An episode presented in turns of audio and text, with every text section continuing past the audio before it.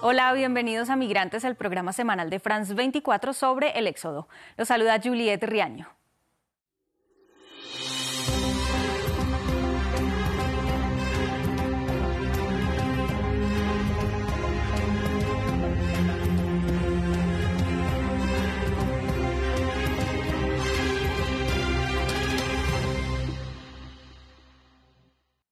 Con la guerra en Ucrania, la atención en Europa se centró especialmente en las consecuencias de dicho conflicto y para nuestro interés en los refugiados que salieron desde ese país en busca de protección. Pero alrededor de Europa, otros grupos de solicitantes de asilo siguen buscando ayuda. Belarus, un aliado de Moscú, ha permitido que cientos de personas crucen hacia los estados bálticos en un intento por convertirlos en un arma de presión política.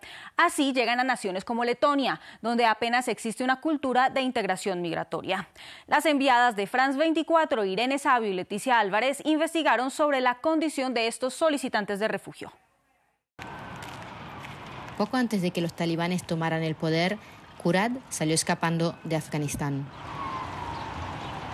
Acepta reunirse con nosotras en Riga, la capital de Letonia, país en el que ingresó tras un costoso viaje cuando los traficantes lo abandonaron en Belarus. Nos habían prometido que nos llevarían a algún lugar en Europa, pues nosotros queríamos ir a Francia o a Alemania, pero nos dejaron en la frontera entre Belarus y Letonia. Kurad nos muestra sus heridas. Cuenta que cruzar la frontera fue una verdadera pesadilla y cuando lo logró estuvo detenido varios días por unos agentes no identificados. Nos trataban realmente mal, nos torturaron, también con electrochoques. La directora de la ONG Drosa Maria, Gunta Vixne, dice que la prioridad de Letonia es proteger sus fronteras. Los guardias de fronteras deben proteger los confines letones. Es su trabajo. Si las personas cruzan las fronteras ilegalmente, deben saber que eso no es correcto. La supuesta solidaridad del gobierno letón hacia los migrantes es difícil de comprobar. Las autoridades dificultan el acceso a los periodistas en las estructuras de migrantes y los migrantes dicen que no ven futuro en Letonia. Este es el caso de la siria Rojash, madre de dos niñas pequeñas. Tengo miedo. Hemos llegado aquí con mucho esfuerzo y tengo miedo que nos obliguen a regresar. Desde el año pasado, los países bálticos y Polonia acusan a Belarus de empujar a los migrantes hacia sus fronteras. Rojas y Kurad siguen buscando el sueño de una vida mejor. Para otros extranjeros, Letonia es el país donde construyeron su vida, pero aunque llevan años residiendo allí, no cuentan con la nacionalidad por diferentes causas.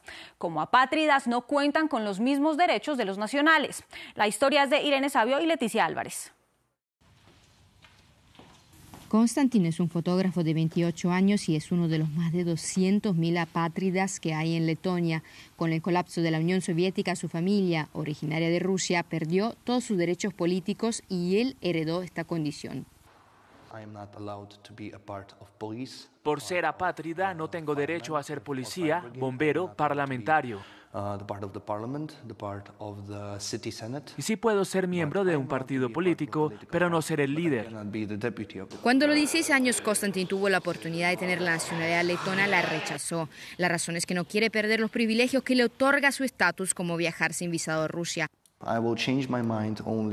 Solo cambiaré de opinión cuando el Estado letón me pida perdón a mí, a mi familia y pida perdón por las leyes de desnacionalización y por las leyes de apátrida y por toda la situación. Sin embargo, el alcalde de Riga afirma que su país ha dado pasos hacia adelante.